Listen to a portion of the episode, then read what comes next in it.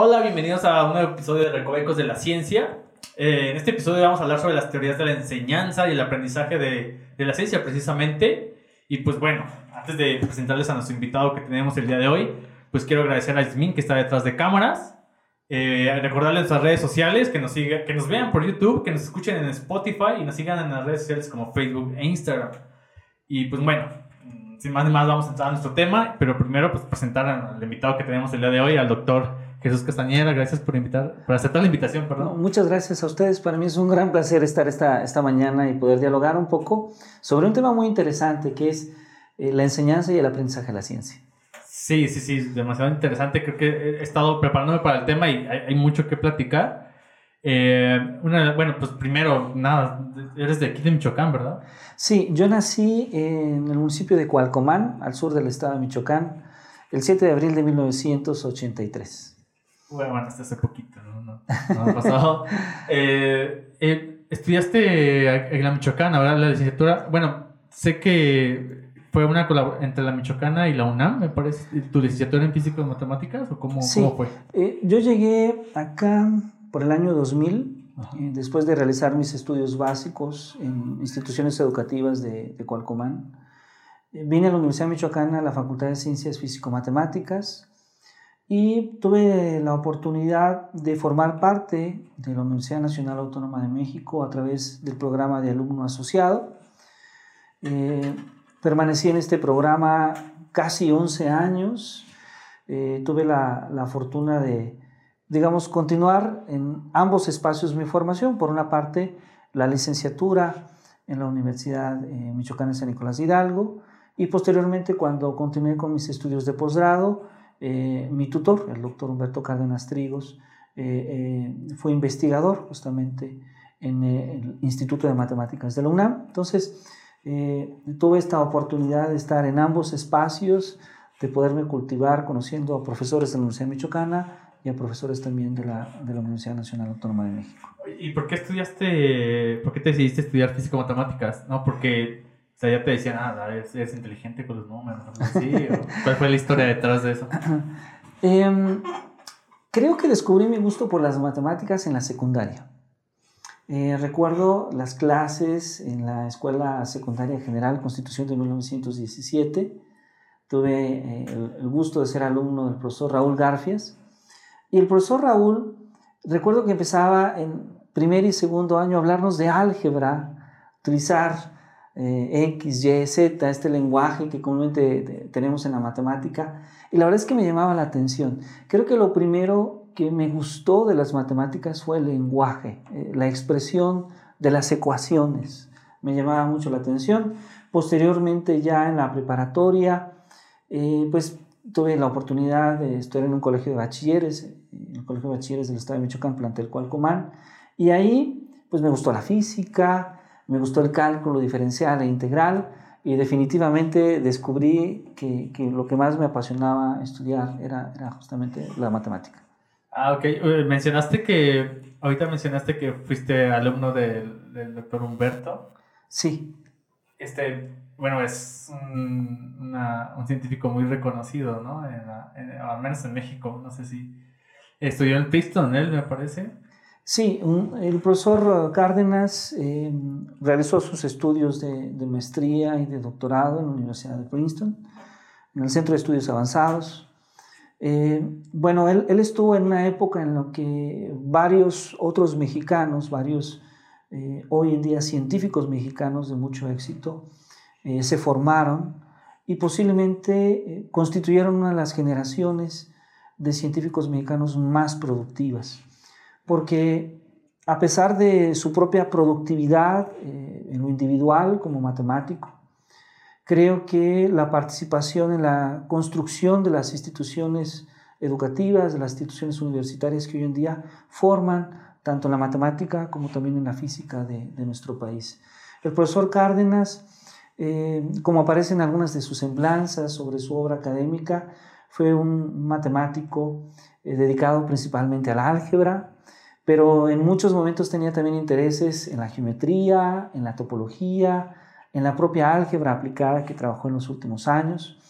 Eh, fue autor de poco más de 33 artículos de, investigación, algunos de ellos publicados en el Boletín de la Sociedad Americana de Matemáticas, con el mayor nivel de, exigencia internacional y posiblemente eh, sea ampliamente conocido por un resultado que hoy en día tiene su, apellido, este, este teorema, el teorema de Cárdenas-Ken, en el campo de la, de la topología algebraica.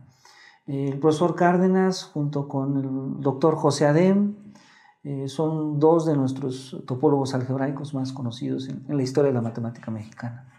Eh, una de las cosas que comentábamos antes de, de, estar aquí en el podcast, una de las cosas que yo imaginaba que él, él estudió en Princeton, ¿no?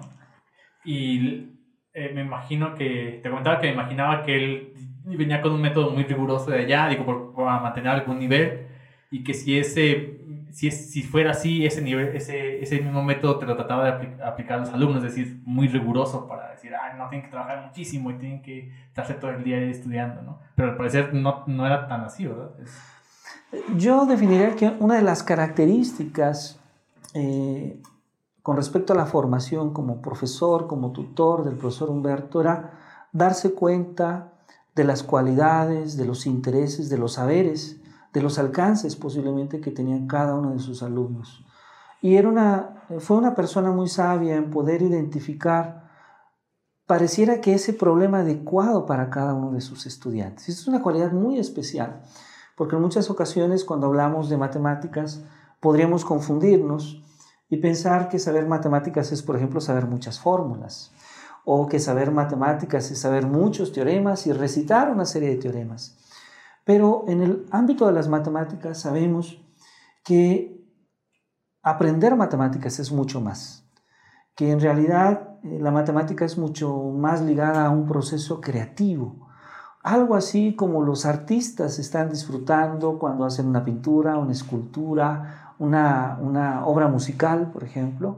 Creo que el matemático disfruta eh, cierta similitud en el momento de crear. Claro, con un método de construcción de los saberes completamente distinto, pero que tiene elementos justamente humanos en común. Y yo creo que esa es una de las características que justamente tiene la enseñanza del profesor Cárdenas, es humanidad. El cuestionarse no solamente por cuáles son las metas que nos fijamos como académicos o como investigadores, sino qué es lo que necesitamos y qué es lo que necesita mi alumno como persona, como ser humano, para, para yo contribuir a que él paso a paso vaya acercándose justamente a esa meta. Y creo que es una característica esencial, porque cuando estamos formándonos en la universidad, es, es muy importante que tengamos alguien que guíe un poco nuestro camino, que en muchas ocasiones, sobre todo quienes hemos tenido la oportunidad de estudiar ciencia, sabemos que hay momentos difíciles, eh, desde cuando llevas asignaturas hasta cuando te encuentras en el propio proceso de investigación, cuando los resultados sobre todo no son los que tú esperas. Y es importante tener un tutor que pueda levantar ese ánimo y no solo eso, que poco a poco vaya formando parte de tu transformación como estudiante y posteriormente como investigador. Sí, y algo que comentabas, es, o sea, él cómo te ayudó a decir, a encontrar tu, no sé si decirlo así, tu vocación, porque bueno, tu vocación ya la tenías un poquito avanzada en el sentido de que estudiaste física matemáticas, querías dedicarte a esta área, pero eh, eh, estudiando un poquito, preparándome un poquito para, para el podcast, vi que pues para mí es un giro de lo, no de lo normal, ¿no? Porque Normalmente uno estudia su licenciatura y tienes toda esta idea de ser investigador. Bueno, investigador de ciencias, digamos, de una forma duras, ¿no? Porque sigues haciendo investigación, pero más en el, enfocado en el área del aprendizaje, la enseñanza. Entonces, ¿cómo, cómo fue que influyó? Porque hemos platicado que tu asesor te, te platicó un poco sobre estas opciones para, una vez que tú hiciste tu posgrado, poder decir, no, yo no voy a dedicarme a hacer artículos como normalmente lo hacen en, en las ciencias matemáticas, en, la investigación, y meterte mejor a, a, la enseñanza, a preocuparte en cómo se transmite el conocimiento de una persona que, pues, que sabe a una persona, que, a, a sus alumnos. Pues. Claro.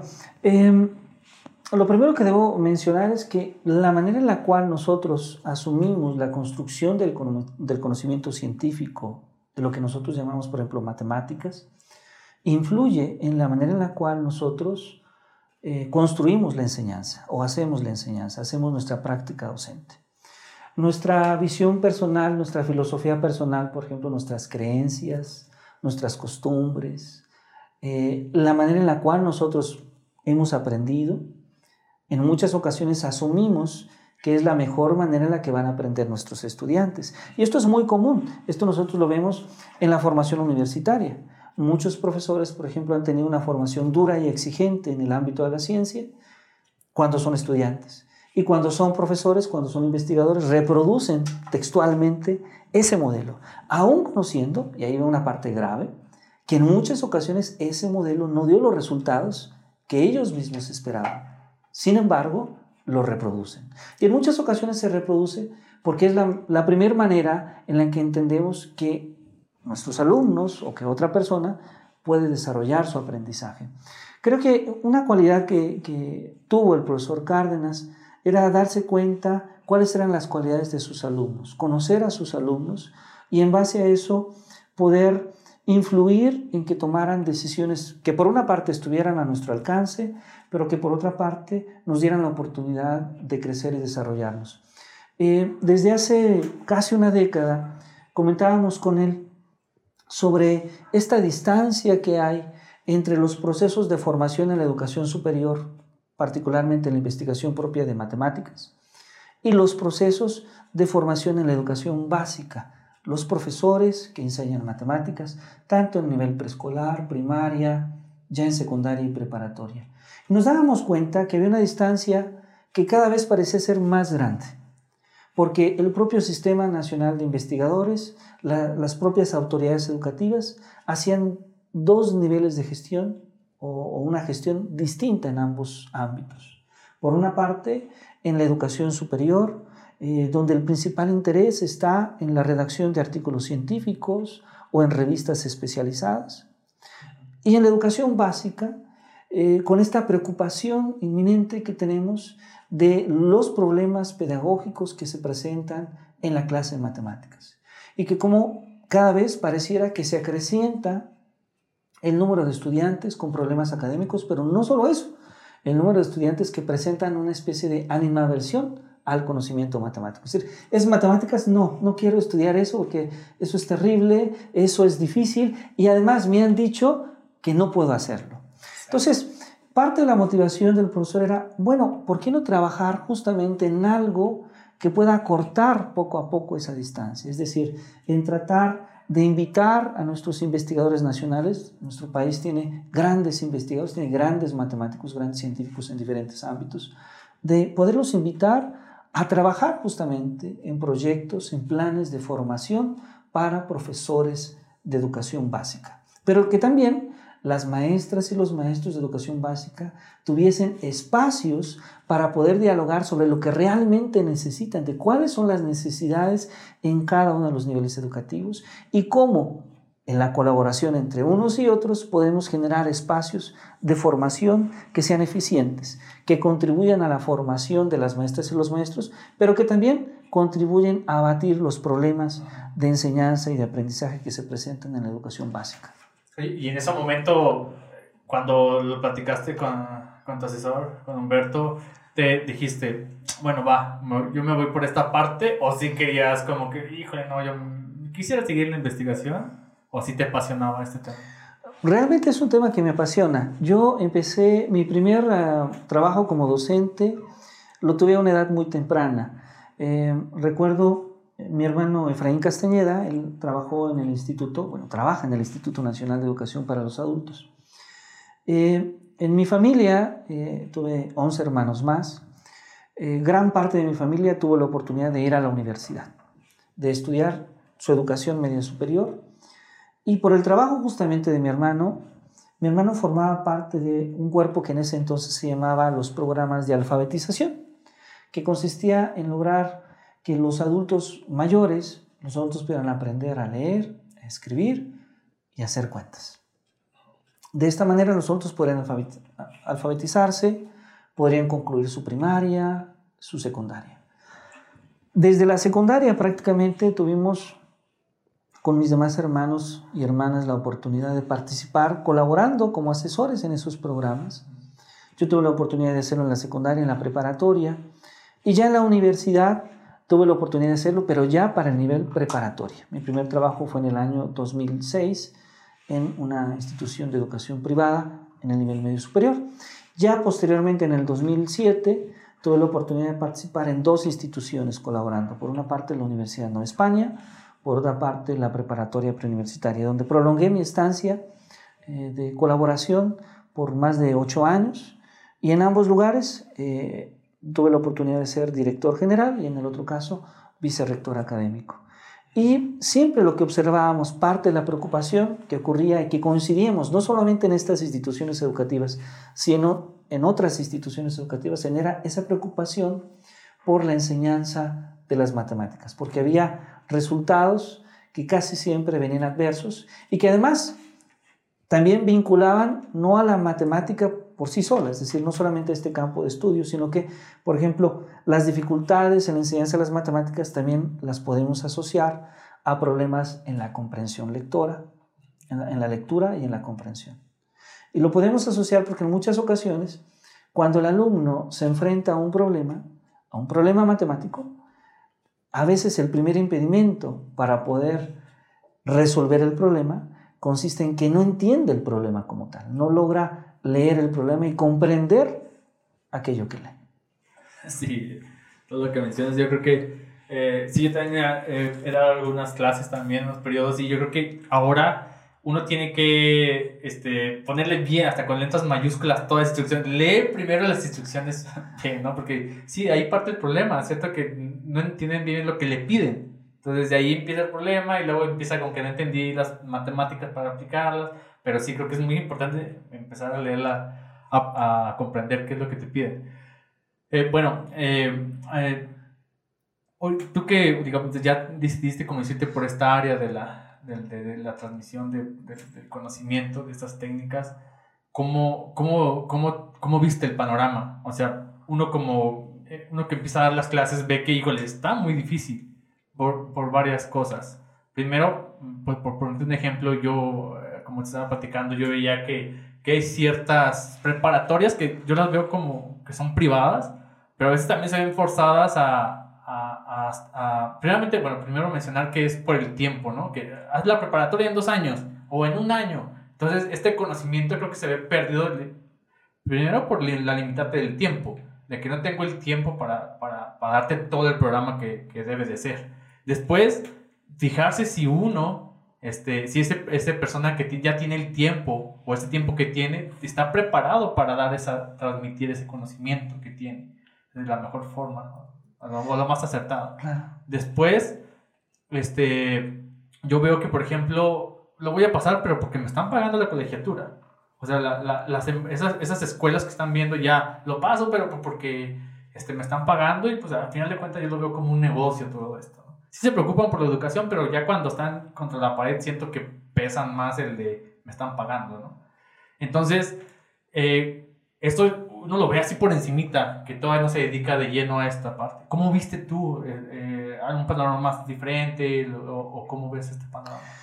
Bueno, el panorama es complejo eh, y bueno, es complejo porque las instituciones educativas, tanto privadas como públicas, tendrán que hacer un esfuerzo importante en la formación de sus maestros y maestras. Eh, yo me permitiría, aprovechando este espacio casi para dar un mensaje, decirles, bueno, la parte más importante de la escuela son sus, son sus seres humanos, son las personas que, que forman parte de la escuela. Y entonces, eh, un aspecto fundamental en las instituciones educativas debería de ser generar cada vez más espacios de formación para sus maestras y sus maestros. Ahora, la labor de las maestras y los maestros es muy importante, porque aunque la escuela tiene la responsabilidad para con ellos, para crear espacios de formación, también las maestras y los maestros necesitamos, por nuestro propio impulso ir buscando esos espacios, no cerrarnos a que la escuela no lo haga o a que la Secretaría de Educación Pública no aperturó tal curso, sino nosotros buscar esos espacios. ¿Por qué este es, porque este es un aspecto tan importante? Porque la práctica docente no solamente está ligada a la adquisición de conocimientos. Creer que la práctica docente la podemos resumir o vincular únicamente con la idea de que nuestros alumnos van al salón de clase y adquieren conocimientos, pues estamos viendo una práctica docente muy limitada. En realidad la práctica docente está sí ligada a este aspecto, este es un aspecto de ella, pero también al desarrollo de habilidades y también al desarrollo de actitudes. Yo me atrevería a decir mucho más, un poco como lo hace eh, un filósofo francés, Michel Foucault. En realidad el salón de clase se convierte en un espacio de poder, un espacio donde las maestras y los maestros influimos en la decisión, en el pensamiento, en la formación de nuestros estudiantes. Y entonces, todas aquellas buenas prácticas, todas aquellas actitudes positivas, todas aquellas actitudes altruistas, de colaboración, de trabajo cooperativo, van a dar buenos ejemplos, van a dar buenos resultados en la construcción de ese ciudadano a la cual nosotros estamos contribuyendo, estamos formando. Pero cuando nosotros no damos eso, cuando nosotros no damos esos ejemplos positivos, cuando nosotros no mostramos inclusive que se puede construir una realidad, al menos en la escuela, diferente a la que vivimos en el país, entonces también nosotros estamos siendo corresponsables de la realidad que viven nuestros ciudadanos. ¿A qué me refiero con ello? Que la escuela tiene que ser un espacio seguro, un espacio donde las maestras y los maestros podamos respetar y nos respetemos. Un espacio inclusivo. Un espacio donde podamos respetar los diferentes géneros, las diferentes maneras de pensar, las diferentes religiones, las diferentes ideologías. Un espacio que sea seguro para que los estudiantes se sientan libres, para que sean como ellos son. Sabemos que tal vez a veces en la familia no puede ser así. Hay familias con violencia, Sabemos que a veces en la comunidad, en la sociedad, en la calle no puede ser así, pero al menos esperamos que la escuela sí pueda ser ese espacio. Y al menos esperamos que la clase de matemáticas no se convierta en un espacio discriminatorio, porque debo de comentar que en muchas ocasiones se ha confundido el papel de este campo de conocimiento utilizándose para discriminar.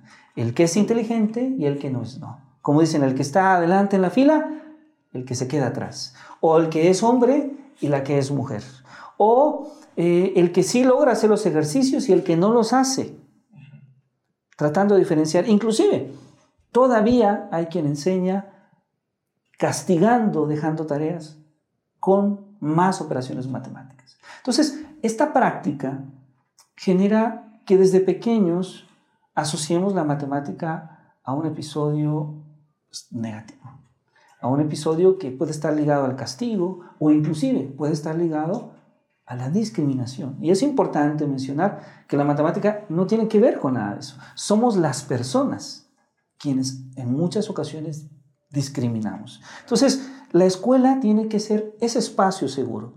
Y tenemos que darnos cuenta de ello porque cuando nos damos cuenta de la influencia que tenemos como maestros, como maestras, pues entonces tendría que hacernos reflexionar en la actitud que nosotros mostramos, lo que hacemos en el salón de clase.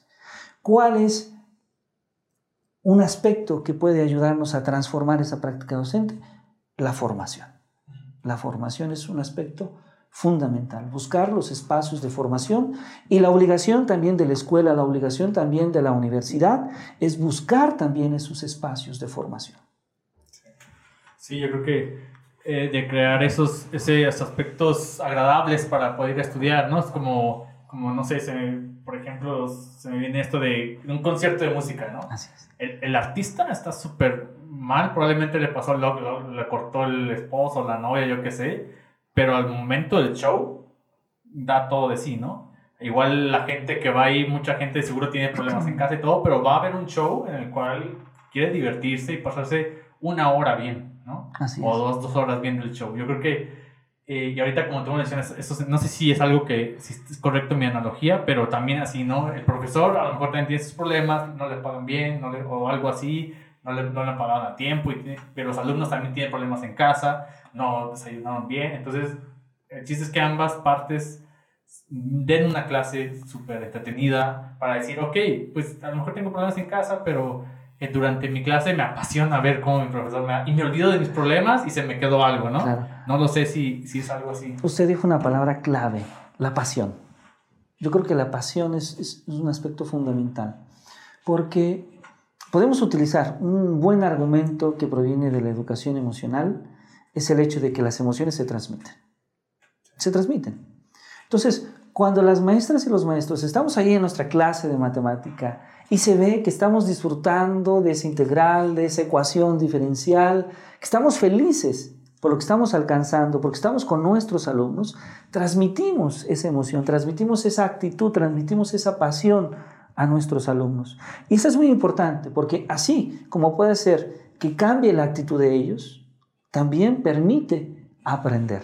Hoy en día ya sabemos, desde los años 80, gracias a los trabajos de David Auswell y de Jean Piaget en los años 70, particularmente en 1954, cuando escribe este famoso libro de inteligencia y afectividad, que hay una relación muy estrecha entre las emociones y el aprendizaje.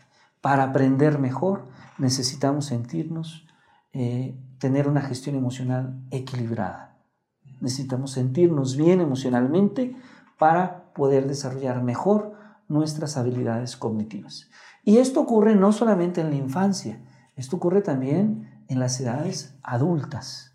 Y ahí hay una pregunta interesante, porque observamos también cómo la Secretaría de Educación Pública pone mucha atención a la infancia, a la niñez, a la adolescencia, pero vemos cómo hay poca atención a la formación universitaria. Si nosotros observamos la mayoría de los planes y programas de estudio, la mayoría de los procesos formativos, está en la educación básica y claro, eso es justificado, ahí es necesario, pero también se necesita formación en la educación universitaria. ¿Por qué? Porque también en la educación universitaria, en este proceso que vimos, también hay malas pedagogías, también hay malas prácticas docentes, que en muchas ocasiones cierran los espacios de formación que en muchas ocasiones hacen que personas con buenas habilidades desistan de esos procesos formativos.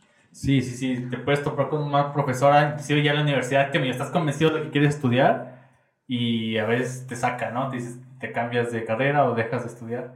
Sí, yo creo que eh, me gusta el, el, punto que tomas porque sí siento exactamente que están muy enfocados, de hecho todos los talleres, inclusive en divulgación de la ciencia, bueno, no soy, no soy estudioso de esta área, pero de lo poco que me he puesto a investigar, sí que está más enfocada en la parte de la niñez y creo que es, sí es importante, ¿no? Porque ahí empieza todo, empieza la formación, pero hay, hay mucha gente que se escapa, creo, o sea, eh, eh, estás estudiando en la, en la, primaria, pero a lo mejor tu método nomás le cayó a 10, pero probablemente en la secundaria, a esos 20, si tienes 30 alumnos, se te fueron 20 que no se fueron tan apasionados, ¿no? A lo mejor son atacados en la, en la secundaria pero hay gente que, yo lo digo también por mí, llegamos a la, a la universidad que a lo mejor eh, no nos vimos tan, tan atraídos por, por, la forma en que enseñaban las, las, los profesores en la universidad. Entonces yo siento que sí también se le debe enfocar en la parte de, de no solamente en la universidad y también el posgrado. O sea, ya te dan, hay clases que dan así como que puro, lee el libro y explícame con, con una, con una presentación, ¿no? Que todo el mundo nos ponemos de acuerdo y decimos, ah, ¿es esto qué, no? Pero pues también no queremos decirle nada porque capaz si lo hacemos enojar y nos va a terminar reprobando. Porque tenemos una beca y no queremos perderla. O sea, no, no tenemos temor a veces en exigir en ese espacio. Claro, e, es que esto se debe un poco a una confusión. A la confusión de asumir la idea de que alguien que tiene un buen desarrollo profesional, una buena formación profesional, inclusive una buena formación como investigador, pareciera que necesariamente esto va a implicar que sea un buen docente. Y hay un error en esta, en esta implicación, porque la docencia requiere de habilidades específicas. La docencia requiere también de un proceso formativo. Inclusive la propia tutoría, saber escuchar, saber guiar a mis estudiantes, requiere de cierta práctica. ¿sí? Entonces, eh, no es suficiente con tener amplios conocimientos sobre un campo de conocimiento, sino que también requiere de esta otra formación. Eh, decimos a veces, cuando hablamos, por ejemplo, de la epistemología del conocimiento matemático, al menos necesitamos de cuatro elementos básicos. Necesitamos conocer, por un lado, sociología, saber cuáles son las condiciones de vida, de contexto que viven mis estudiantes. Necesitamos un poco de psicología, porque también necesitamos eh, conocer las maneras de aprender, métodos de enseñanza. También necesitamos de filosofía, un poco de filosofía, para saber cuáles son los caminos que hay que trazar, cuáles, cuáles son las metas que nosotros podemos establecer para con nuestra investigación, para nuestro proceso formativo. Y finalmente, matemáticas, que es la parte naturalmente esencial. Sin embargo, asumir la idea de que solamente se requiere matemáticas puede llevarnos a caminos que no necesariamente sean los que nosotros deseamos. ¿Por qué? Porque necesitamos entender que estamos formando a una persona y que esa persona va a influir posteriormente en la formación de otras personas. Y entonces, eh, ya hace muchos años que se ha investigado lo suficiente en el ámbito educativo para demostrar que las prácticas eh, donde se gestiona el miedo, las prácticas donde se gestiona el castigo, ciertamente pueden ser eficientes con respecto al desarrollo de habilidades específicas, pero no son sanas para la formación integral. Y aquí es muy importante establecer esa diferencia. Un niño puede aprender eh, cuando se le obliga, inclusive cuando se le lastima psicológicamente o físicamente, las tablas de multiplicar. Sí. La pregunta es, ¿ese método, esa técnica, será sano? Pues la psicología, la educación matemática nos dice, no es sano. ¿Puede hacerlo? Sí pero no es el método que nosotros propondríamos para que él aprendiese. ¿Sí? Entonces, un estudiante en el nivel universitario puede aprender matemáticas superiores, sí, puede aprender matemáticas superiores aun cuando el espacio donde se desarrolla hay una constante discriminación, sí puede hacerlo, pero no sugerimos que ese sea el ambiente más adecuado de formación, porque muy probablemente existe la posibilidad de que esta persona reproduzca ese modelo que vivió. Y lo vemos. Hay estudiantes que creen que la clase debe de ser densa. A veces es más denso el profesor que la clase. Y esto no debe ocurrir. Las matemáticas no necesariamente están hechas para disfrutarse en un sentido ordinario, pero sí para ser un espacio agradable de formación. Sí, sí, sí. Es, sí, a veces Sí, exactamente, como, como comentas.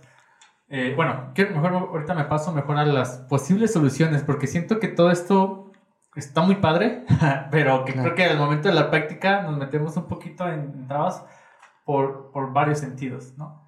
Pero, bueno, primero, ahorita acabas de mencionar esta forma, ¿no? Eh, de que, bueno, se puede estudiar castigándole, inclusive, ah, lo tienes que aprender para mañana y te, y te pega, ¿no? Como antes. Pero también se mencionan unas cosas, no sé justificar nada, pero sí quiero ponerlo sobre la mesa, el de que antes la gente te sabía hacer unas operaciones bien. O sea, te sabían hasta sabían hacerte una raíz cuadrada de un número a mano. O sea, no necesitaban calculadora ni nada. Ahora mucha gente, y junto a algunos de los compañeros que comentamos que hemos dado clase, dices, no, ahora las estas generaciones tienes que ponerle, decir, por favor, ponle el 2 aquí, porque, para que pueda tener la respuesta, ¿no? Cosa que antes supuestamente esto no se veía, tampoco no estaba ahí en esos momentos, ¿verdad? Pero, pero sí dicen, ah, sí, estamos de mal en peor. ¿Cómo ves este panorama? Yo creo que es diferente. podría justificar maneras de decir que parece como que sí vamos de mal en peor, pero yo diría que estamos entendiendo la inteligencia de una manera diferente. Howard Gardner, un psicólogo, nos habla de una pluralidad de inteligencias. Por ejemplo, lo primero que debo de hacer un énfasis es que hoy en día sabemos que el cerebro no funciona un poco como la teoría de las inteligencias múltiples de Howard Gardner. No funciona así. Sin embargo, es una teoría que nos es útil para entender la importancia de la pluralidad en la inteligencia, por un lado. Pero por otro lado, en la propia definición de inteligencia a la que Howard se refiere, cuando habla de que la inteligencia al menos está constituida por tres elementos importantes. Uno biológico, genético, tenemos cierta predisposición, algunos bailamos, otros cantamos, otros dibujamos, etc. Otros sabemos escuchar, pero también hay una influencia cultural, como cuáles son las costumbres familiares, cuáles eran las costumbres de mis maestros en preescolar, en primaria, en la comunidad, en mi país, todo esto influye. Y hay uno, el tercero, que es fundamental, la práctica que yo elijo. Nosotros desde muy pequeños vamos eligiendo prácticas, tomando pequeñas decisiones que después se convierten en decisiones trascendentes. Elijo leer un libro o elijo tomar videojuegos. Sí, mis padres influyen mucho, porque mis padres van a decir, hey, hey, toma el libro y deja un poco el videojuegos. En algunos casos, en otros casos, toma el videojuegos. eso va a ir influyendo. Y entonces, hoy en día, tal vez somos más lentos para un cálculo pero somos más hábiles para tener varias plataformas abiertas a la vez y escribir y leer y tomar ideas de una y de otra. Entonces, no podría decir que antes éramos más inteligentes que ahora o que ahora somos más inteligentes que antes, sino que las necesidades culturales han cambiado. La cultura en la cual se forman los adolescentes ahora es un poco diferente a las necesidades que tuvieron nuestros padres y que tuvieron nuestros abuelos. Entonces hubo un momento en que no había un celular que hiciera las operaciones por nosotros. No teníamos una calculadora, una computadora, una tableta en la mano y las teníamos que hacer nosotros y entonces aprendíamos a hacerlo. Ahora hay una máquina que lo hace y entonces esa habilidad en específico parece que se pierde. Simplemente quienes nos escuchan y nos ven pueden tratar de recordar 10 números telefónicos y se van a sorprender. Muchos no recordamos el número de nuestra esposa, de nuestra madre, de nuestra casa, porque ahora solo dice el esposa y suena el teléfono. Y entonces, antes era necesario porque tendríamos hasta un pequeño cuaderno donde notábamos los números y cada vez que tecleábamos recordábamos el número. Llegaba un momento en que lo teníamos de manera presente ahora no. Entonces, no es que antes seamos más inteligentes que ahora, sino que nos vamos adaptando a lo que necesitamos y ahora parece que es más simple. La pregunta es si esa adaptación afecta específicamente el desarrollo de las habilidades matemáticas, que es la preocupación de las maestras y los maestros. Sí, claro, es, justo lo que te iba a preguntar, porque digo, ok, sí, eran, eran otras necesidades y creo que también la información era menos. La, eh, al preguntarse cosas dices, ah, ok, nomás tengo que saber ciertas cositas, pero ahora hay, muchísima información, ¿no? En el, en, el, en el medio ahora. Muchas aplicaciones, todo esto sabe, sí, la, la, la adolescencia creo que sabe mucho manejar aplicaciones, la información este, ahí está, pero también a veces veo esta parte, ok, mucha información, pero igual como, como eh, dijo un gran divulgador también, ¿no? Que estamos eh, en medio de mucha tecnología, pero no sabemos ni cómo funciona, cómo se desarrolló, la importancia de la ciencia, de las matemáticas para desarrollar esas aplicaciones, ¿no?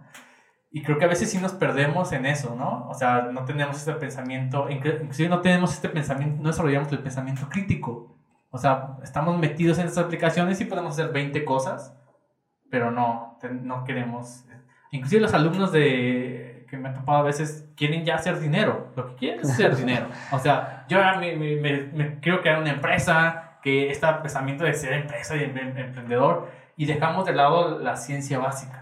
Es decir, es muy importante para hacer un desarrollo, para hacer, no, sí, pero yo quiero poner un negocio de tal y que vender y, y hacerme inversión y de ahí salir que me pegue y hacerme millonario, ¿no?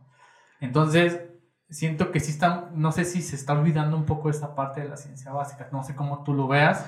Te digo, yo lo veo, pero no, no soy experto en esto, es como que ay, me di una sumadita rápida. Yo diría que la preocupación está en que la tecnología ha avanzado tanto que no hemos sabido aprovecharla. Es decir, mm, los estudiantes están interesados, algunos estudiantes que en su contexto les permiten, en los desarrollos tecnológicos. Entonces tenemos que aprovechar más esa tecnología. Eh, cada vez vemos más maestros y maestras que trabajan GeoGebra, MATLAB, eh, PET, eh, Wolfram Alpha, se van formando y tratando de traducir los conceptos matemáticos en una aplicación. Y algunos están logrando aplicar ello en las prácticas escolares con buenos resultados, porque entonces, ok, vamos a descubrir que hablar de redes no es hablar solo de Facebook.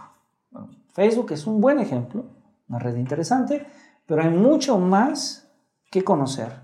Y hay estudiantes que genuinamente están interesados. Pero hay un trabajo muy importante, la formación de las maestras y los maestros.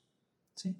Ese es posiblemente el reto más grande, porque la tecnología está cambiando tan rápido que a nosotros pareciera que no nos ha dado ese tiempo para adaptarnos y también para poder cambiar. Ahora, esto en un sector de la población.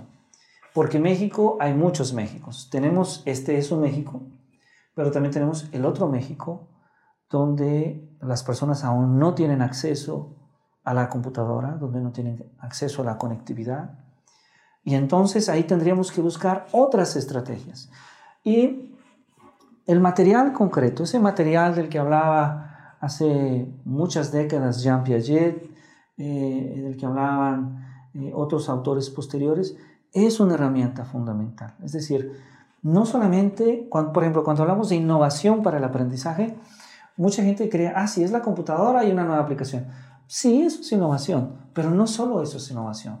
Cuando alguien eh, puede hacer con una caja de madera una figura geométrica y pueda, puede lograr que sus alumnos vean propiedades matemáticas en esa caja o en una figura de papel o en un globo, etc., eso también es innovación. Y eso es igual de valioso. Porque para quienes tienen el recurso de la computadora, esto de acá es importante. Para quienes solamente tienen acceso a la madera y al resistor, esto otro de acá también es importante. Y entonces, el papel de la formación es importante porque las, las maestras y los maestros tenemos que caminar un poco hacia un lado, pero también un poco hacia el otro lado. Tenemos que formarnos en desarrollar materiales concretos, pero también en la innovación tecnológica. Sí, yo creo que exactamente, ¿no? Como tú dices, ¿no? Creo que tenemos diferentes Méxicos y eh, también tenemos que tener, tenemos una realidad y es lo que tenemos y hay que trabajar con ello. Y otra cosa de que, que mencionaste ahorita, eh, sobre todo que hay que capacitar a los profesores, yo creo que en la pandemia, no sé si tú lo pienses así, pero eh, yo creo que muchos profesores, ¿cómo se usa esto del, del Zoom? ¿No? Entonces, a lo mejor los alumnos ya sabían cómo manejar esto del Zoom o cómo entrarse al Google Meet y los profesores tuvieron que capacitarse sobre toda esta área para poder llevar a cabo sus actividades, ¿no? Entonces sí se ve que, que hubo una diferencia de, de conocimiento en la, en la, tecnología, digamos. Claro, ha habido un reto impresionante y en el cual en muchas ocasiones las propias autoridades educativas, los propios padres de familia no se han dado cuenta. Hemos trasladado el salón de clase a sesiones de Zoom o de Meet y esto es muy duro para las maestras y los maestros. Debo mencionar que es mucho más cansado dar una clase por Zoom que una clase en el salón de clase. Ahora, es más complejo porque tratar de tener la atención, tan solo la atención de nuestros estudiantes, es todo un reto. Ahora, no solo esto, se ha comprendido de manera incompleta el concepto de educación en línea. Y aquí ha habido un error, insisto, por parte de las autoridades educativas y por los propios padres de familia, porque han creído que entonces educar en línea o la educación en línea es simplemente trasladar el salón de clase a un espacio de trabajo de las maestras y los maestros con el mismo tiempo, es decir, reproducir aquello que hacíamos ahí en el salón de clase, pero ahora en casa. Esto no es solo, la educación en línea no es solo eso. Esto ha sido extremadamente cansado para las maestras y para los maestros. Preparar sesiones en línea es un trabajo más complejo. Y, pese a ello, las maestras y los maestros han, han dado muestras de compromiso, de responsabilidad, porque en la gran mayoría de los casos este proceso de adaptación ha sido positivo. Se ha logrado que haya clases, se ha logrado que los alumnos estén o continúen en un proceso formativo. Pero naturalmente debe de haber más compromiso, sobre todo por parte de las autoridades educativas, en formar y capacitar a las maestras y a los maestros.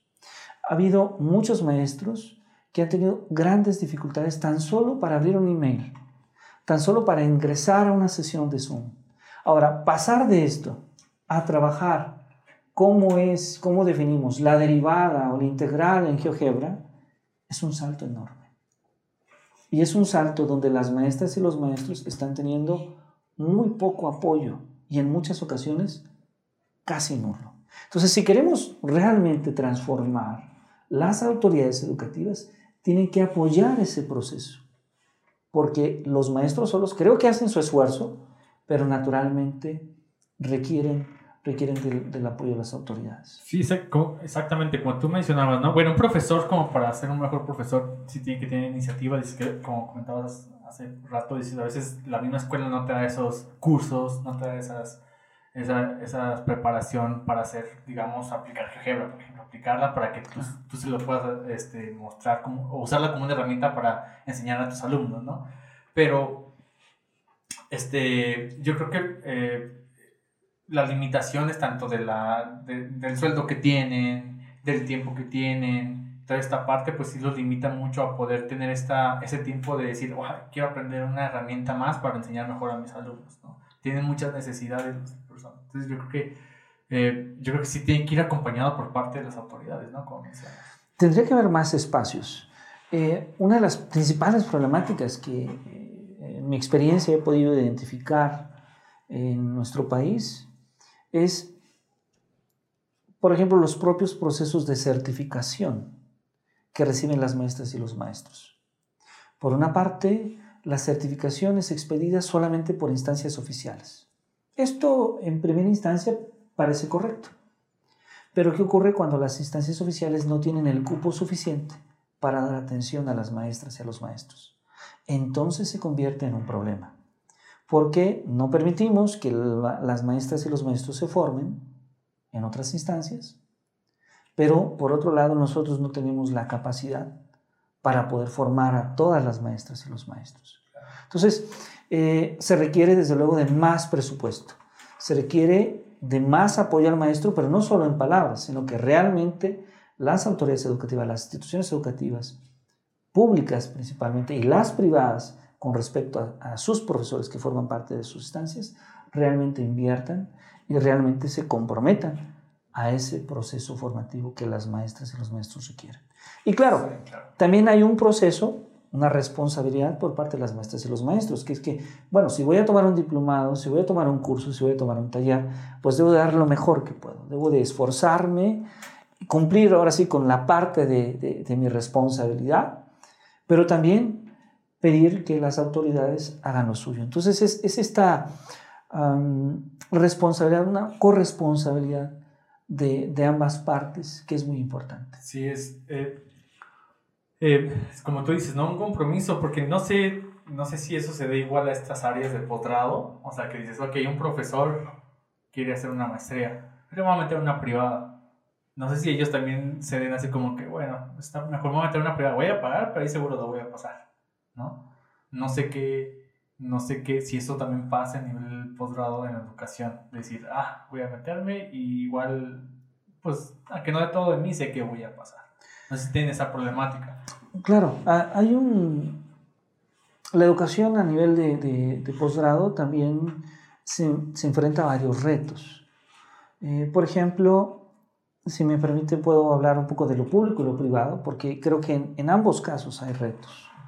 En lo público tiene que ver en poder dar más apertura, que haya más espacios de formación de investigadores, que haya, en consecuencia, un mayor número de becas para hombres, para mujeres, para colegas que deseen formarse en el campo de investigación, y que estas becas puedan atender las necesidades que tienen los estudiantes, porque en muchas ocasiones las becas que se reciben en posgrado son, son limitadas. Esto por una parte.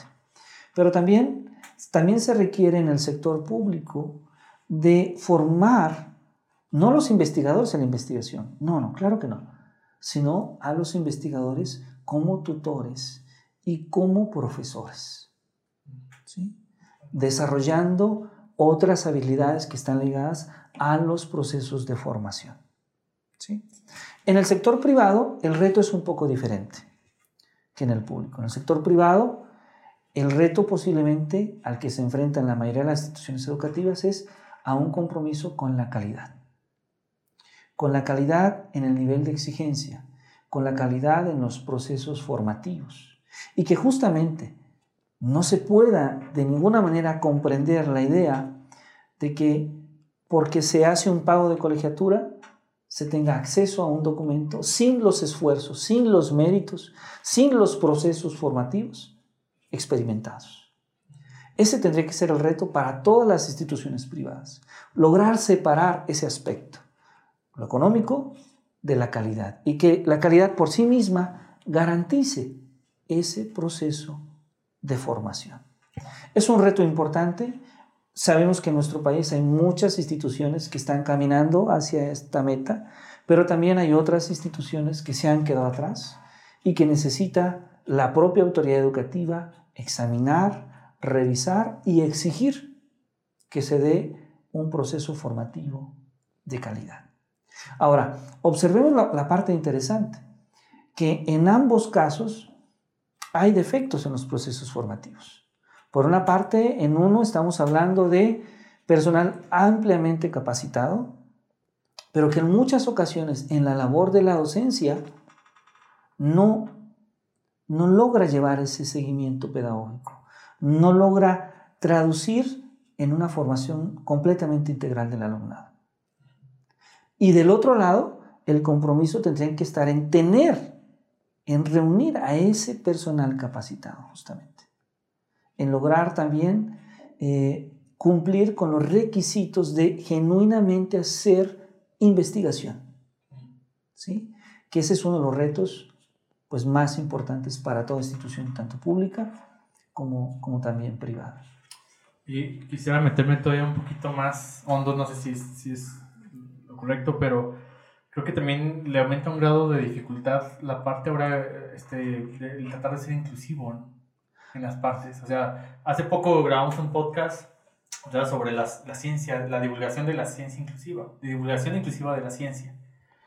Y en esta parte hay que tomar en cuenta, pues, ahora sí que a toda la diversidad que hay gente, ¿no? Gente que, que, que tiene una debilidad auditiva, gente que tiene problemas de vista, eh, que, de, que es, este, que diferentes, diferente, que no pueden diferenciar los colores, etc.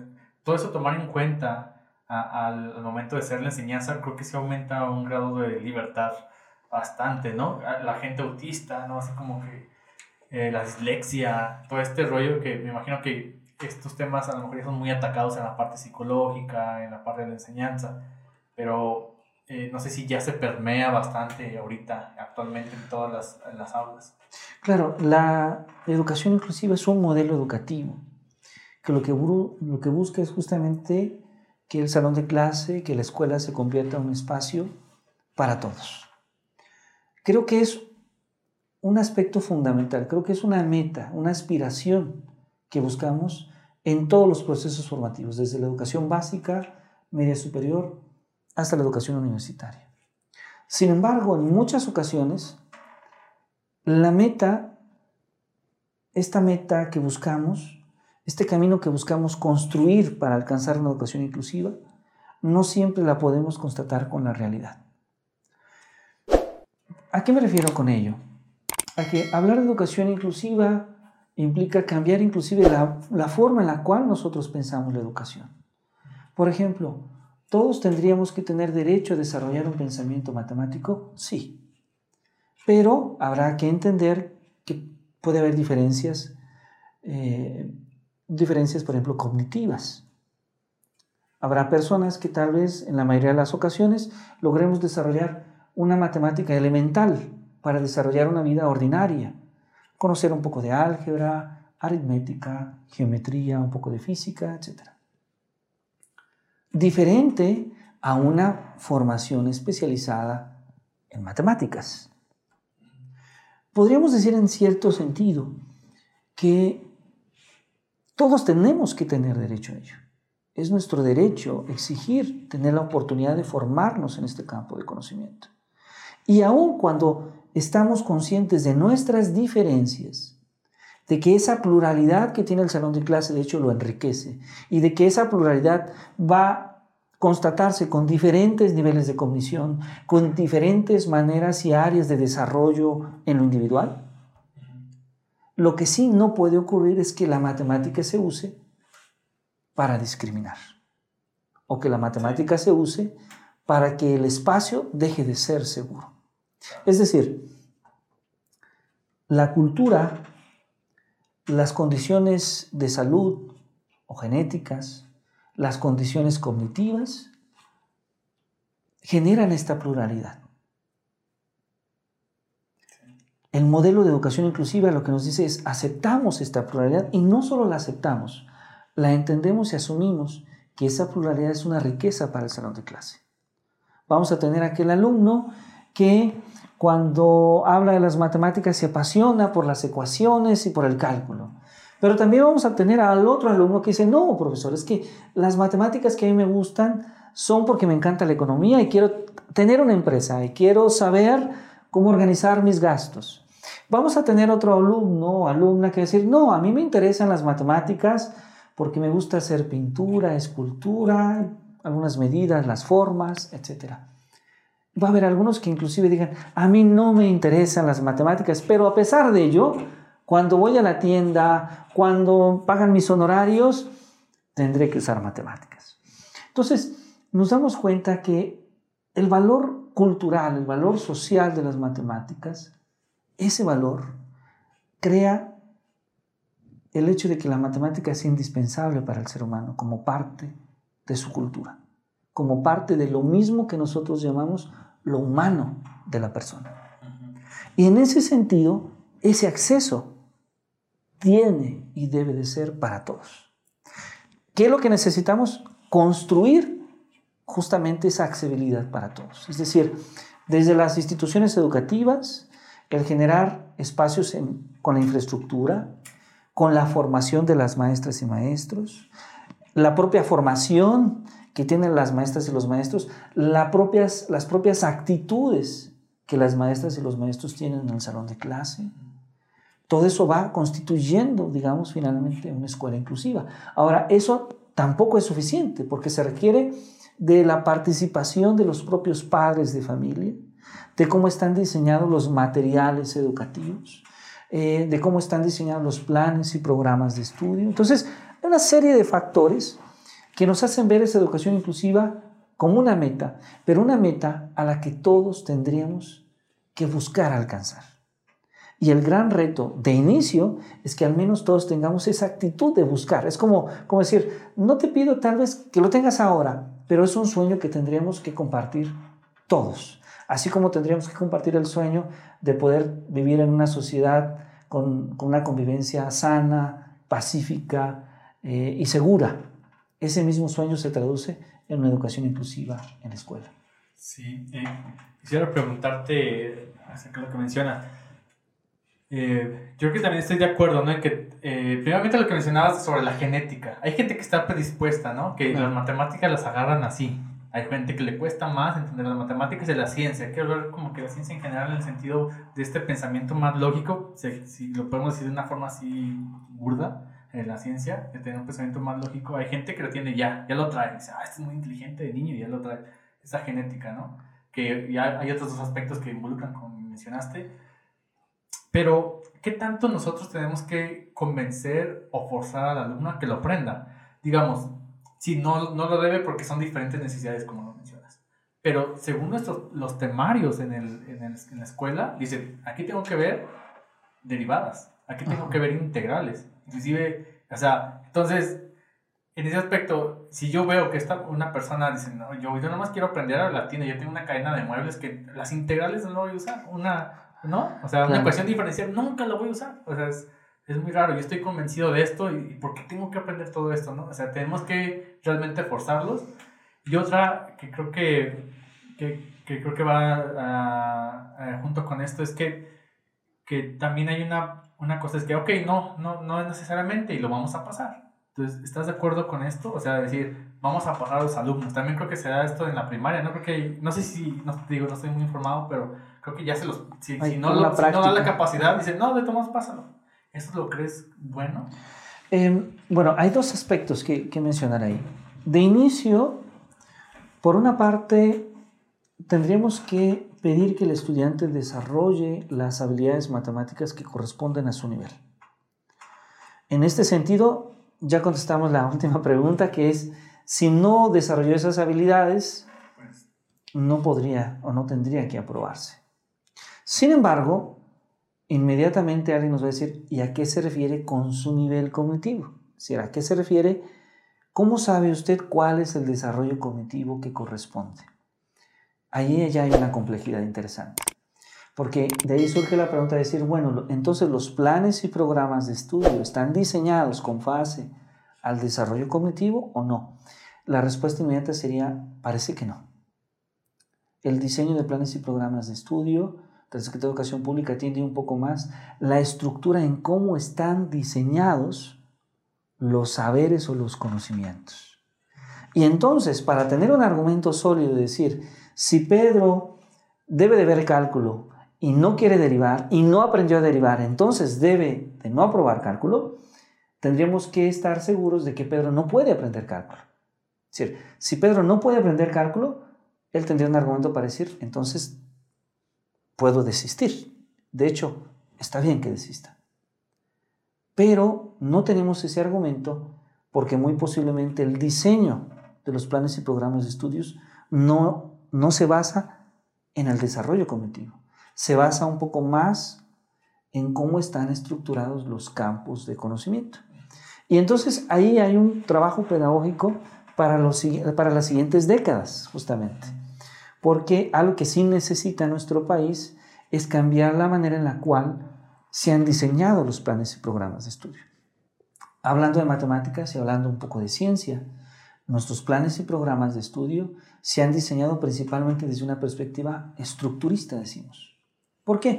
Porque seguimos esta idea de que la ciencia se construye a través de axiomas, de proposiciones, construimos teoremas, luego leyes universales, y de hecho, si observamos los libros de texto, los libros de la enseñanza media superior, por ejemplo, están escritos un poco de esta forma. Tal vez al final hay un capítulo de aplicaciones.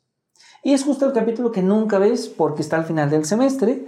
Y entonces lo que tienes que hacer si hablas de cálculo es, vamos a hablar de funciones y conjuntos, vamos a ver después límites y sucesiones, derivadas, integrales, aplicaciones. La pregunta es, ¿realmente así aprendemos cálculo? Pues para muchos especialistas no es así como aprendemos cálculo. Entonces los planes y programas de estudio no están diseñados en función de cómo se aprende, sino más bien en la estructura en la cual asumimos que está constituido el conocimiento matemático. Pero que el conocimiento matemático se construya de esa manera no significa que esa es la mejor manera en la cual se debe construir el conocimiento para su enseñanza o para su aprendizaje. En los últimos, desde los años 70, 80, hay una gran revolución en este sentido. Guy Brousseau con la teoría de situaciones didácticas, Raymond Duval con la teoría eh, de conceptualizaciones semióticas o de representaciones conceptuales. Eh, con la teoría de campos conceptuales. Paul ya eh, en los 50 del siglo pasado con la teoría de resolución de problemas. Entonces empezamos a observar distintas maneras de cómo podemos entender el proceso de aprendizaje de las matemáticas. Unas maneras a través de las situaciones que el maestro plantea en el salón de clase, las actividades. Otras maneras a través del uso de los símbolos. Nos damos cuenta que observar eh, el número es una, tiene una implicación, que observar las letras tiene otra implicación, que observar una figura, una circunferencia dividida en sus partes tiene otra implicación. Por ejemplo, el, valor de la representación conceptual es importante para el aprendizaje. Nos damos cuenta que observar la interconexión entre los campos de la matemática es importante, nos damos cuenta que la noción de problema es importante. Es decir, que la, posiblemente la manera más común de aprender matemáticas no es recitando un teorema, sino tratando de resolver un problema. Entonces, todos estos aspectos van cambiando la manera en la cual entendemos la enseñanza y el aprendizaje. Sin embargo, todos estos aspectos aún no se ven traducidos en un cambio de planes y programas de estudio del nivel básico y mucho menos en las universidades. Porque las universidades inclusive en muchas ocasiones asumen la no existencia de estas teorías. Es decir, ah, tienes clase de análisis matemático, ah sí, ya sé, voy a tomar el Rudy, voy a tomar eh, el Bartlett, voy a tomar este otro autor, Spivak. Sí, pero es un libro interesante para conocer pero tal vez no necesariamente para aprender. Oye, pero ¿no crees que, que, por ejemplo, esto de entrar ya a la práctica de resolver, que es más interesante y dices, ah, este es el uso de esto, pero esto creo que implica también el razonamiento. Claro. Y, y, todo eso creo que ha sido un reto bastante en cuestiones también de, de toda la ciencia, porque se necesita un, un cierto pensamiento lógico, digamos, o razonamiento, que eso yo pienso que va más por la parte de esta área que dices, ah, yo soy de genética. Ese, esa, esa cosa que agarra las cosas de volada y, ah, este es bueno para razonar, ¿no? Claro. Esto no metería problemas, o sea, para la gente que, digamos, que batalla un poquito más con el razonamiento, irse directamente a la práctica o no lo crees tanto así? De hecho, un poco es lo que tendríamos que atender. Y creo que en cierta medida, en los últimos años, con muchas limitaciones, pero ya se empieza a observar desde la educación básica. Cuando tomamos ahora un libro de pensamiento matemático, por ejemplo, un, primer punto está en hablar de pensamiento matemático y hablar de conocimiento matemático, porque aunque parecen dos términos semejantes, estamos hablando de dos aspectos distintos. Este conocimiento que es este conjunto de saberes, ¿no? Las fórmulas, las ecuaciones, los teoremas están ahí. Pero el pensamiento matemático es cómo pensar matemáticamente. Ahí está, como base esencial, los procesos de razonamiento. Ahora, no necesariamente para pensar mejor matemáticamente necesitas todas las fórmulas. Las fórmulas, las fórmulas son, elemento, son un elemento útil, pero no indispensable. Porque podríamos caer en la idea de que recordar las fórmulas, eso es pensar matemáticamente y sabemos que eso no es pensar matemáticamente. Eso es tener muy buena memoria y algunos, algunas personas tienen ese privilegio de tener una memoria extraordinaria que pueden recordar todas las ecuaciones. Pero eso no necesariamente es hacer matemáticas. Entonces, el pensamiento matemático, por ejemplo, en el modelo educativo de nuestro país, que se propone, se estimula particularmente en la nueva escuela mexicana e inclusive en el modelo anterior de los aprendizajes clave, desde la resolución de problemas. Y nos damos cuenta cuando tomamos un libro, por ejemplo, de la matemática Irma Fuenlabrada, una colega con la que hemos tenido la oportunidad de colaborar, un libro de preescolar, ojeamos el libro y vemos que ya el libro de preescolar plantea problemas. Inclusive, sin utilizar símbolos matemáticos necesariamente. ¿Sí? Pero ya plantea problemas para que el alumno se cuestione sobre la construcción de, ese, de esa habilidad matemática. Entonces, necesitamos hacer un cambio en los planes y programas de estudio, que no privilegien la acumulación de conocimientos, que privilegien el desarrollo de habilidades matemáticas. Sí, sí, sí, es como, a veces decimos, cuando da, clase, no me interesa que igual si estas integrales se las sepan o no, sino que sepan usarlas, inclusive les podemos dar una tabla, pero pero más, es más importante que sepan usarlas, que si necesito, tengo, necesito esta fórmula para resolver tal cosa, esa forma de razonamiento, pues, para Claro, ahora, esto es un pensamiento más crítico, ¿no? Claro, es un pensamiento que crítico. hace falta, creo que ahora en la sociedad, que ahora eh, no tenemos este pensamiento crítico, o a veces vemos una nota de, de, de algo de, en, en, las redes sociales y ya nos vamos por eso, no tenemos ese pensamiento de decir, a ver, espérame, ¿cuál es la fuente? O sea, de, pensar que, de dónde viene esa información. De hecho, desarrollar pensamiento matemático tiene implicaciones muy importantes. Nos hace personas más críticas, más analíticas. ¿sí? Pero no solo eso, nos hace libres.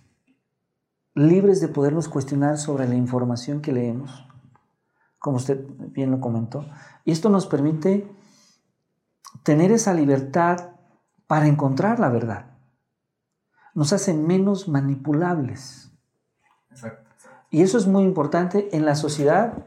Bueno, todo el tiempo ha sido importante, pero en la sociedad que vivimos actualmente es muy importante porque como nunca, tal vez como no antes, hoy en día las redes sociales, los medios masivos de información generan grandes cantidades de información. ¿Cómo discriminamos para tomar nuestras decisiones? ¿Cómo elegimos qué hacer? A través de la información que recibimos. Y entonces tenemos que ser cuidadosos para saber que aquella información que recibimos tenga al menos algunos, cumpla con algunos criterios para poder asumir que tiene cierta validez o cierta veracidad. Y entonces ahí el pensamiento crítico, el pensamiento analítico, el pensamiento matemático se convierten en algo fundamental. Porque yo aquí voy a insistir un poco. Las matemáticas las hemos asociado mucho al uso de los números, pero podemos hacer matemáticas sin necesariamente recurrir a la expresión numérica o algebraica. Es decir, el pensamiento matemático subyace más allá que solamente al uso del lenguaje de la matemática. Oye, eh, pues nos está terminando la batería, siempre tenemos esta limitante y quisiéramos seguir platicando con los sentados mucho más extendido, pero bueno, eh, para ir cerrando, eh, hay muchas cosas que hablar, esperemos que más adelante, en alguna otra vuelta que tengas acá por, por Morelia, podamos este, seguir platicando, porque hay muchas preguntas. Pero pues bueno, quisiera al menos mencionar un poquito de que tienes libros escritos eh, tres, me parece, yo encontré tres libros tuyos escritos, o al menos uno que colaboraste y dos propios tuyos, creo. Sí. ¿Nos podrías mencionar así brevemente de qué tratan y qué podemos encontrar en ellos? Claro que sí. Em, bueno, en los últimos años hemos escrito algunos materiales. Ah, estos, estos tres documentos son un poco de manera más personal, aunque eh, hemos colaborado en textos para la propia Secretaría de Educación Pública en el área de pensamiento matemático. Eh, curiosamente, siendo matemático, estos tres textos no son necesariamente de matemáticas. El, primero de ellos se llama Introducción a las teorías del aprendizaje. Ahí tratamos de estudiar esta noción del aprendizaje, que es un término muy común cuando hablamos de la práctica docente, de la enseñanza. Sin embargo, definir lo que el aprendizaje es no es una tarea fácil porque podemos estudiar desde la propia concepción de entendimiento, que por cierto tenía Aristóteles, he visto un libro de Aristóteles muy interesante, eh, hasta la concepción, por ejemplo, de aprendizaje de las teorías conductistas, cognitivistas, constructivistas, los propios cambios que hoy en día eh, ha generado los estudios de la neurología, la neurofisiología, la inteligencia artificial en lo que entendemos como, como aprendizaje. Entonces, nos ocurre que es un término muy usado en la práctica educativa, pero ya cuando tratamos de definirlo, pues es una tarea interesante. Resulta que hay muchas perspectivas, muchas representaciones diferentes de lo que es aprendizaje. Em, hemos escrito también un texto que es nuestro más reciente texto que se llama Pedagogías y Teorías Educativas. Ahí es un, texto con, con, el que hemos coincidido, con el honor de coincidir con grandes colegas, Ernesto Rodríguez Moncada, Raimundo Morado Estrada, Ariel, Campirán, Patricia Pedrosa, todos ellos eh, filósofos, educadores de la Universidad Veracruzana, de la Universidad Nacional Autónoma de México, de la Universidad em, Pedagógica Nacional y de la Universidad de Nueva York. Y que hemos hecho este esfuerzo para tratar de escribir un texto breve que nos hable de las tendencias educativas en la actualidad. Ahí hablamos, por una parte, de estas teorías clásicas, de estas maneras clásicas de entender los procesos de enseñanza-aprendizaje, pero también hablamos de las teorías más recientes ligadas a la educación para la convivencia, eh, a la educación emocional, ligadas también a las teorías eh, de las inteligencias múltiples, a las aportaciones que hace la neurología para definir los procesos de enseñanza y de aprendizaje, ligadas también a las pedagogías críticas, a las pedagogías feministas, ligadas también al, papel que juega la lógica y la visión de la racionalidad en los procesos educativos. Eh, creemos que es un texto, un compendio eh, que trata de, asumir estas, estas ideas un poco más contemporáneas sobre el quehacer, sobre el quehacer educativo. Ah, ok, ok. Eh, y ahora, bueno, pues para ir pasando a nuestra última sección, que es esta sección de las preguntas para finalizar el podcast. Me gustaría que igual realmente me dijeras en qué, qué, te encuentras haciendo ahora, qué es lo que te ocupa tu tiempo ahorita. Sé que formas parte del Centro de Investigación de Enseñanza Matemática, creo yo, y también estás en, en alguna, en la normal de Hidalgo, me parece, ¿no? Sí, eh, tengo el gusto de, de, colaborar por una parte en el Centro de Investigación en Ciencia de las Matemáticas, en el CIEM. Eh, ahí seguimos trabajando temas que están ligados a la, a la enseñanza de las matemáticas. El CIEN es un centro que ha desarrollado diferentes diplomados y ha colaborado con la Secretaría de Educación Pública en diferentes procesos de formación de maestras y de maestros. De hecho, estamos eh, terminando de escribir un nuevo texto que se va a llamar El Anillo de Polinomios, es el, el, texto que tiene, donde indagamos un poquito sobre la enseñanza de los polinomios desde la educación secundaria y preparatoria, pero haciendo énfasis también a algunas características que tiene esta estructura algebraica. ¿no? Eh, por un lado. Y por otro lado, tengo también el, gusto de participar como, como, profesor, como investigador en la Escuela Normal de las Huastecas, una institución de educación superior que se ubica en el norte del país. Ahí se forman, eh, contribuimos a la formación de alumnos eh, que serán los próximos profesores de educación preescolar, de educación primaria. Y bueno, nos encontramos eh, trabajando en tópicos que tienen que ver con educación intercultural, con educación inclusiva, eh, desarrollando una serie de, de, de, talleres, de actividades justamente en estos procesos de, de formación. Bueno, sí, ahora sí, ya para cerrar el podcast, este, estamos platicando sobre que una de las cosas que haces en el, en el Centro de Investigación de Enseñanza Matemática es que colaboras para crear libros de texto, ¿no?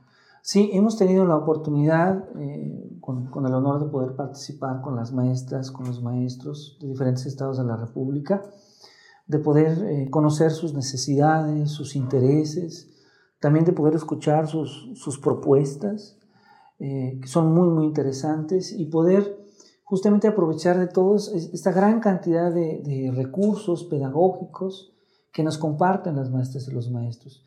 Y a través de ello hemos colaborado en la creación de algunos materiales como cuadernillos, como textos sobre matemáticas, sobre pensamiento científico. Y que nos da mucho gusto que a través justamente de estos materiales, pues algunas ideas pedagógicas sobre la enseñanza, sobre los procesos de aprendizaje puedan llegar a diferentes eh, instituciones educativas, a diferentes escuelas. Sobre todo, eh, considerando que hemos eh, procurado esta colaboración siempre con las maestras y con los maestros, quienes están eh, en el salón de clases, quienes conocen pues perfectamente bien cuáles son las necesidades que tienen sus alumnos.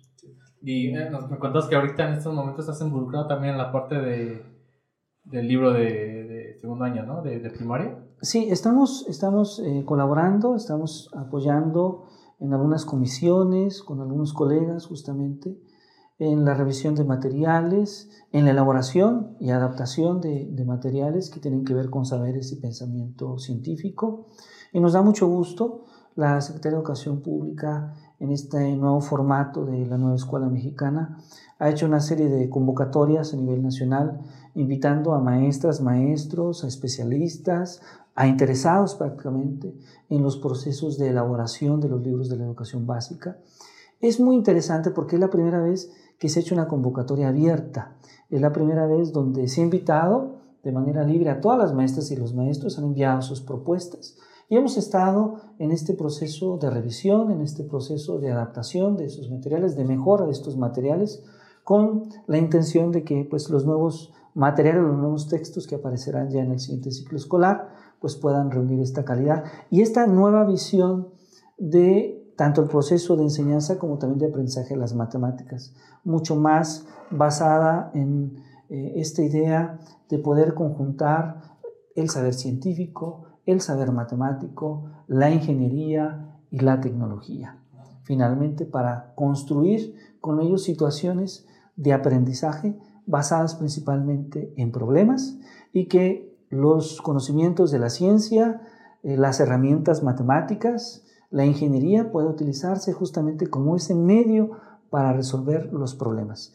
Y algo que se logra, creo, con ello es vincular perfectamente bien esta noción del sentido y del valor que tienen los saberes científicos para la sociedad. Sí, que justo con esto que comentas eh, eh, del, saber científico y esto, me acordé que ya no se va a llamar el libro de matemáticas, ¿no? Como el título del nuevo... Ahora se llama justamente Saberes y Pensamiento Científico, eh, este, este campo formativo, y, se, y recibe este nombre porque la visión que se trata es justamente de poder observar esa interacción entre los diferentes dominios de conocimiento.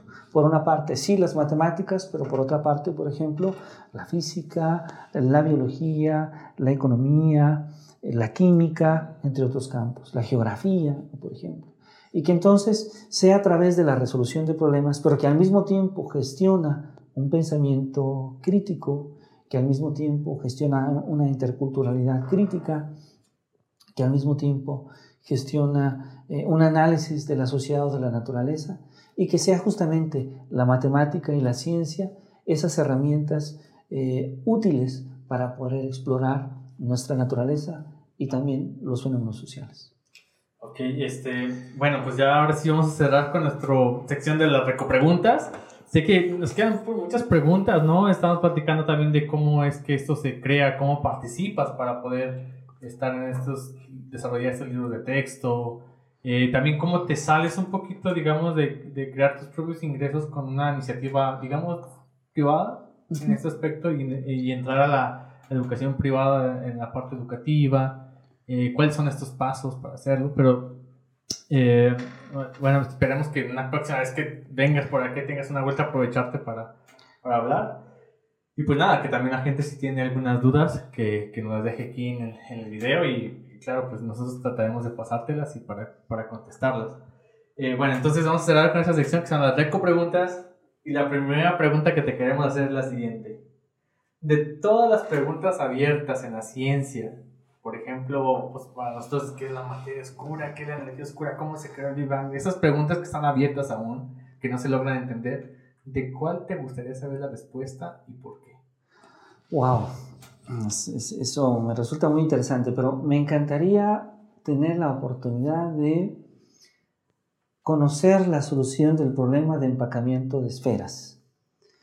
De hecho, eh, hace poco Marina Białowska eh, recibió la medalla Fields por resolver este problema para la dimensión 24 y la dimensión 8 pero el problema en general sigue siendo un problema abierto. Creo que es una gran pregunta el cómo consideramos un espacio y cómo en ese espacio el, el, volumen del espacio lo queremos llenar con esferas de un mismo radio y cómo garantizamos que si el espacio es máximo, o sea, que el radio de las esferas sea máximo, pero que los huecos entre una esfera y otra sea mínimo. Creo que eh, este problema llama mucho la atención, ha llamado la atención desde hace tres siglos, porque de inicio parece un problema eh, simple, pero al intentarlo, como otros problemas de las matemáticas, se convierte en, un problema muy complejo. Ah, ok, ok, perfecto. Este, este, problema no lo conocía, ¿lo habías escuchado? No, yo tampoco. Muy interesante. Eh, bueno, la siguiente pregunta es, de todos los descubrimientos a lo largo de la historia de la, de la ciencia, eh, ¿cuál crees que sea el más impresionante? Wow. Yo creo que para mí el, reto más, más impresionante con el paso de los años, al principio, debo decirlo, que en un principio estaba completamente obsesionado y admirado por la mecánica relativista de Albert Einstein. Pero con el paso de los años la genialidad de Newton para poder crear la ley de gravitación universal y las leyes de la mecánica clásica me parecen excepcionales, porque tomó ideas muy esenciales, con teorías simples, aparentemente simples, pero que tienen un nivel de aplicabilidad impresionante. Entonces eh, creo que fue genial que con esos elementos pudieran explicar lo que tal vez en ese entonces era su mundo o su universo mecánico. Ah, ok. Eh, la tercera pregunta es, eh, ¿qué gran invención querrías que existiera antes de morir? Wow. la cura del cáncer. quieres ver? La cura del cáncer sería genial. Hay muchas personas que viven de esta, que tienen esta enfermedad. Ah, sería genial que hubiese cura a este tipo de enfermedades. Eh, la, siguiente pregunta es, eh, ¿cuál es la contribución que te, que te gustaría dejar a la humanidad con tu trabajo?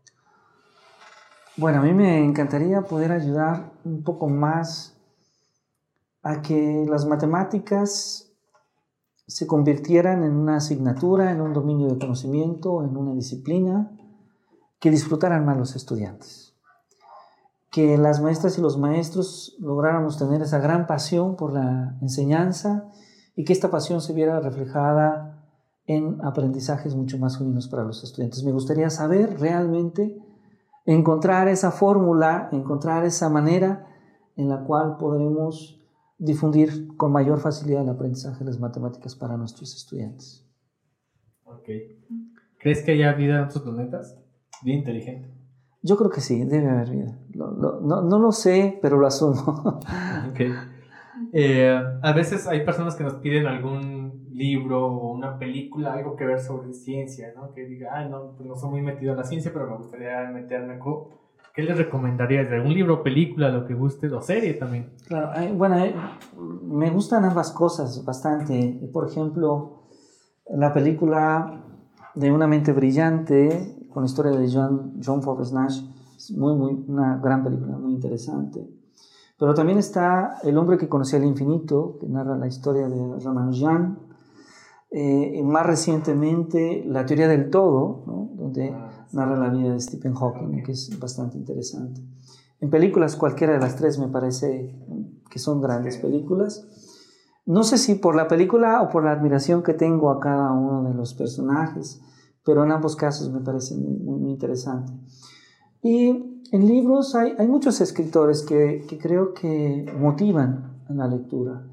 Ah, Roger Penrose, por ejemplo, es un, escritor tanto de física, bueno, de divulgación de la ciencia, pero tanto de la física como también de estudios ah, sobre el cerebro, sobre la mente, de la matemática, que es bastante interesante leer. El propio Stephen Hawking, que ha escrito algunos libros. Este, este libro, A hombros de gigantes, es, es un excelente, excelente libro que, que, siempre motiva, motiva a leer. Em, pero realmente uno de los personajes que más me ha gustado leer en diferentes autores ha sido la vida de Albert Einstein, que es uno de los personajes que más, que más admiro. Ok, gracias. Bueno, pues nos vamos con nuestra última pregunta. Y esta es, ¿Formarías parte de los voluntarios de la primera misión a Marte? Sí, sí, claro, claro. Eso debe ser muy interesante, el poder eh, conocer otra parte del espacio, poder... Eh, creo que la exploración, el descubrimiento, siempre es algo que a las personas que nos interesa la investigación, siempre nos va a llamar el poder descubrir, el poder inventar. Ok. Pues bueno, pues ya nos vamos. Este, gracias por estar aquí, gracias por estar en el podcast. Muchísimas gracias a ustedes. Y pues nada, eh, pues bueno, para ir cerrando, quiero agradecer a Yasmin que estuvo detrás de cámaras. Eh, eh, y pues bueno, eh, nada, recordarles a todos los que nos están viendo que nos pueden ver este podcast y pueden ver otros más que hemos grabado. Nos pueden ver en YouTube, nos pueden escuchar en Spotify. Si van manejando, si van de una ciudad a otra, si están haciendo ahí la limpieza en la casa, lo que sea, pueden poner el audio de Spotify y escuchar estas conversaciones. En especial esta que estamos aquí con nuestro invitado, el doctor Jesús Castañeda. Pero, este, pero también nos pueden seguir en nuestras redes sociales, como en Facebook e Instagram, para ver cualquier eh, material que estamos subiendo. Así que, pues nada, eh, pues nos vemos la próxima. Gracias. Muchas gracias, muchas gracias. Gracias, muchas gracias.